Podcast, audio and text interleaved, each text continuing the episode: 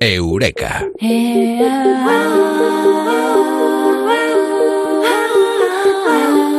Voy a hacer mañana esto, que esto es muy importante. Y puede tener consecuencias, así que mejor no lo hago ahora mismo. Lo pospongo. Esto más o menos, más o menos eh, creo que tiene que ver con un término de moda, procrastinar.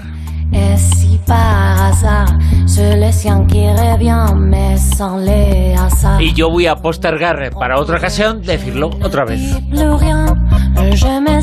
Pero sobre ese asunto vamos a hablar con Mado Martínez en Eureka. Mado, muy buenas, ¿qué tal?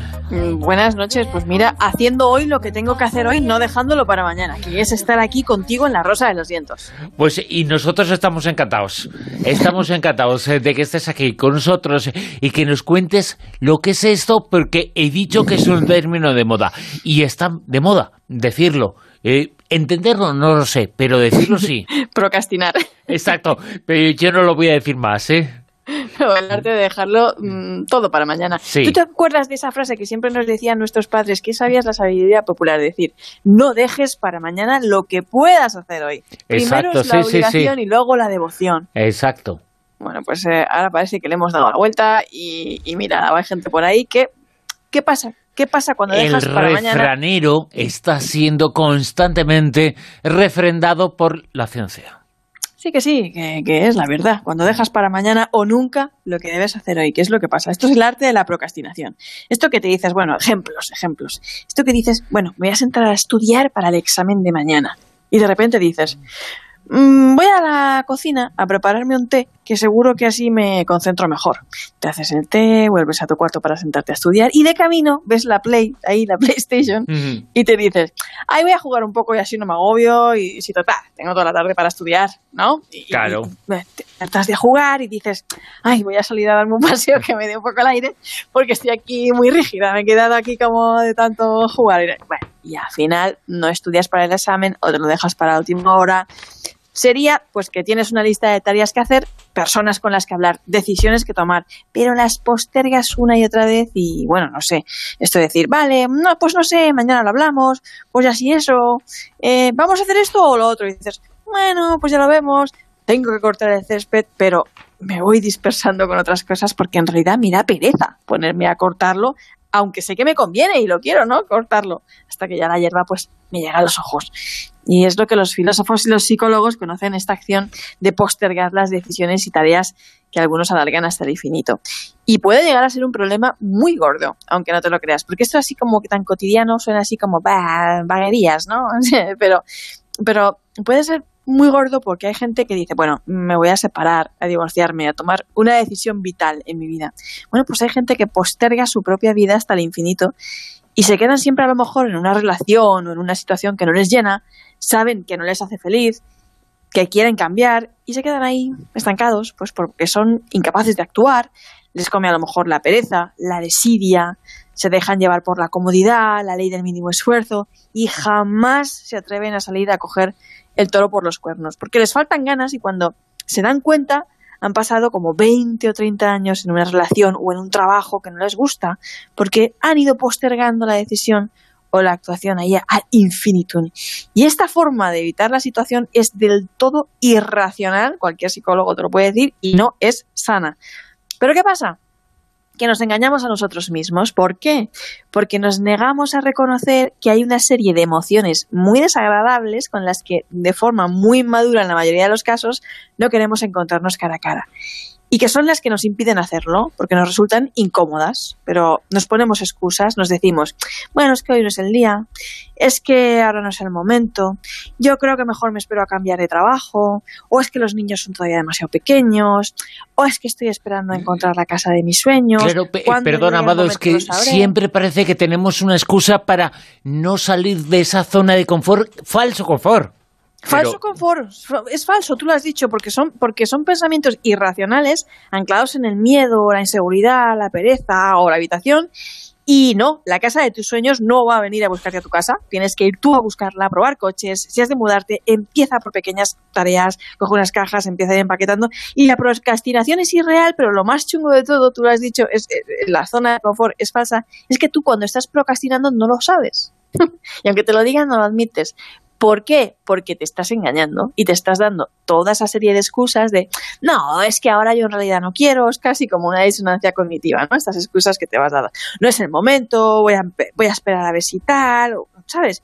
Y, y al final llegas a tus días con la terrible sensación de que has dejado escapar todos los trenes de tu vida porque no has tenido valor de salir corriendo ni tras el último vagón. Uf, es que correr mm, con lo bien que se está sentado ahí con el sofá de mi casa, ¿no? Y el problema es que, eh, como al procrastinar, nos engañamos, tú lo has dicho a nosotros mismos, pues eso, no nos damos cuenta de que lo estamos haciendo, no solemos reconocerlo y esta cara más oscura y más trágica y traumática, la más grave, de la procrastinación. A nivel cotidiano, pues que no es así, ¿no? Porque es un poco como, pues eh, no voy a hacer la compra, que no me queden a la nevera, o mm, voy a Es que es mucho más complicado que todo eso. Los eh, psicólogos hacen una división de las personas que lo son y las personas que no lo son.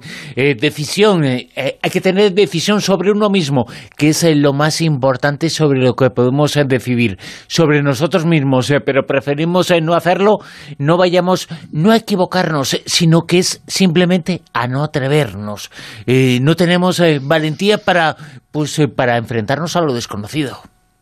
Sí, y tú lo has dicho, los psicólogos eh, dividen entre las personas que, procrastinan y las personas que no procrastinan. Y a mí me gustaba mucho como lo decía en cierta manera Rafael Santandreu, ¿no? Como, como llamaba a los que no procrastinan potenciadores. ¿No? él tenía el título de un libro suyo, viene muy bien ante todo esto, porque lo utilizaba y lo decía mucho en el libro, el arte de no amargarse la vida. Pues en cierto modo, en cierto modo, el procrastinar postergar las cosas hace que nos amarguemos en la vida porque eh, mm, no es terrible a lo que nos enfrentamos, porque está en nuestra zona de confort.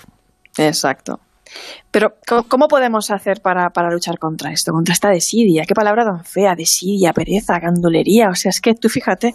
Vale, pues vamos a ver. Por ejemplo, nos hemos separado de nuestra pareja, pero todavía vivimos con ella. Una situación en la que se encuentra mucha gente. Sabemos que nos tenemos que mudar, que no es sano vivir en esa caja. Que estamos a lo mejor viviendo con una persona con la que no tenemos nada desde hace mil siglos. Y a lo mejor, pues en su momento, pues por los hijos, pues lo que fuera, pues nos dijimos, oye, hay que poner plazos, límites, hablarlo. Decir, dentro de un mes yo me voy de casa o tú te vas de casa, quién se va a ir de casa, qué vamos a hacer, esto, nos vamos los dos, lo alquilamos, eso.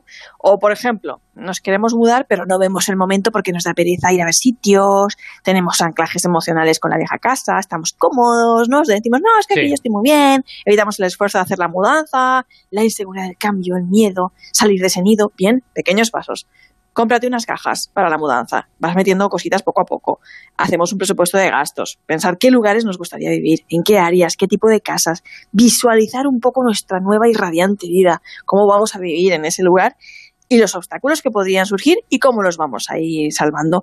Si lo de que se trata es de tomar una decisión, algo que tú necesitas decidir, algo vital, también deberíamos ponernos una fecha. Decir, bueno, hay que actuar cueste lo que cueste, también lo decía Rafael Santandreu, cueste lo que cueste, porque actuar yo creo que es sinónimo de vivir y de avanzar. Y en 20 días tendré que decidir esto. Y en 20 días tengo que tener la decisión ya tomada. Tengo 20 días para pensar qué voy a hacer y para estudiar este tema. O tengo que hacer cosas del trabajo o buscar trabajo. Digamos que yo trabajo en casa. Pues yo tengo que tener una disciplina de trabajo. Sería bueno ponerme una lista de tareas, una lista realista. Puedo empezar poniéndome pocas tareas o muchas. Día a día iría descubriendo cuál es el número de tareas que me van a ir saliendo y que yo puedo ir cumpliendo. Y cada vez que termine una tarea, tacharla. Súper importante. Al cerebro le encanta tachar tareas importante tacharlas. Y el día que las cumpla, puedo darme un pequeño premio, ¿no? Salir a cenar, darme un regalito, lo que sea. Yo si he dicho que voy a ir al gimnasio, pues en vez de empezar diciendo que quiero ir al gimnasio todos los días, pues empezaré diciendo, mañana voy al gimnasio. Un pequeño objetivo, ¿no? Y ayuda muchísimo tener la mochila ya preparada siempre, o llevarla en el coche, las cosas de nadar, lo que sea. Si sueñas con viajar, enamorarte, formar una familia, oye, pues no te engañes diciendo que yo esté a gusto sola en mi casa, viendo una serie, leyendo un libro, porque al final te lo vas a creer. Y no es verdad si era mm. eso lo que querías.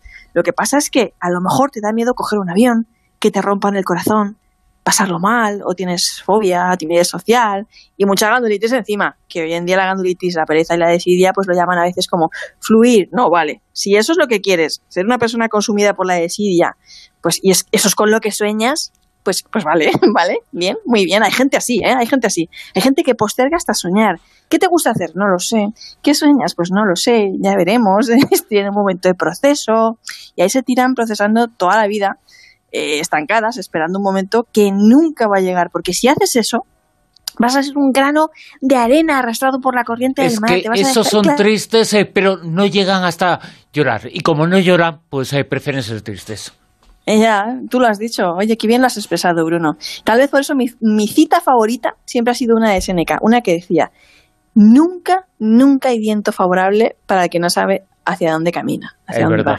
Y, yo le añadiría, y tampoco hay viento favorable para el que no echa a volar. Oye, de verdad es que si no echas a volar, ¿cómo va a haber viento favorable si estás todo el rato ahí en ese nido? Que vale, que si tú lo que lo tienes claro y lo que quieres hacer es estar ahí, me parece estupendo, pero si querías estar en otra cosa, no te engañes, ¿vale? No te engañes porque no te vas a dar cuenta y vas a caer en esa trampa.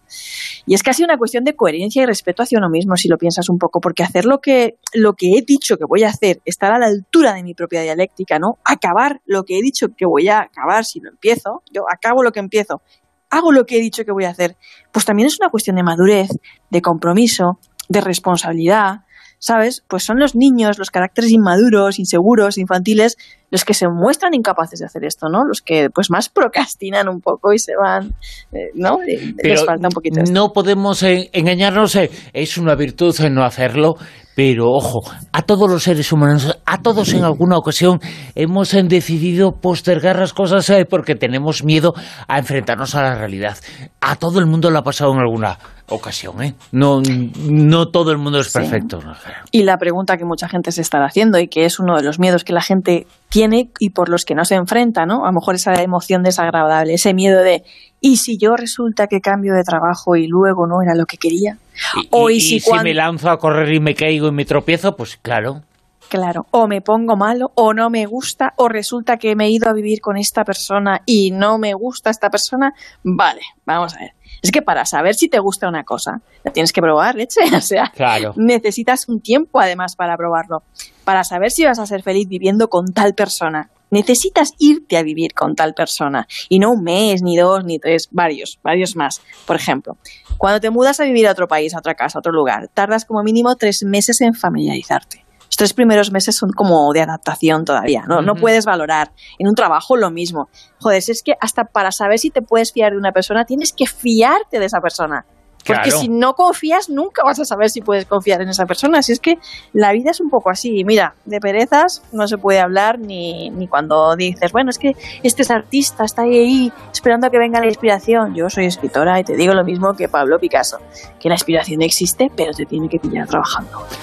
Buena palabra, buena frase y buena conclusión a todo esto que estamos eh, comentando. Esta noche postergar postergar las cosas importantes, eh, las decisiones, quedarnos en la zona de confort, en ocasiones demasiado tiempo. Comado Martínez en Eureka, Amado, muchas gracias. Un abrazo grande.